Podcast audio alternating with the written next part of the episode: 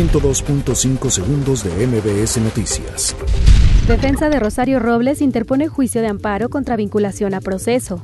53 de los 142 detenidos por caso Ayotzinapa han sido liberados. Andrés Manuel López Obrador celebra fin de controversia por presidencia en la Cámara de Diputados. Manifestantes en Palacio Nacional agreden a oficiales de policía militar. Moody's advierte que políticas impredecibles merman confianza de inversores en México. Sin presiones, Tribunal Electoral del Poder Judicial de la Federación analiza consultas sobre ley Bonilla. Desalojan clínica del IMSS por fuga de gas en Iztacalco. Tormenta tropical Fernand toca tierra en Boca de Catán, Tamaulipas. Maduro anuncia ejercicios militares en la frontera con Colombia.